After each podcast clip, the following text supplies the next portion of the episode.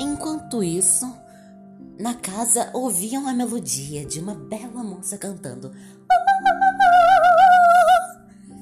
Então foram e perguntaram para a madrasta: Bom dia, eu queria saber se não há mais uma donzela na casa. Então ela disse: Não, não tem ninguém. Mas eles insistiram e disseram: Nós precisamos ver sua casa inteira para ver se não tem mais nenhuma donzela. Então ela, de cara feia, disse: Entrem então. Então Cinderela desceu as escadas e o sapato encaixou sem nenhum tipo de esforço. Então o príncipe viu os olhos dela e viu que era ela, a sua donzela amada.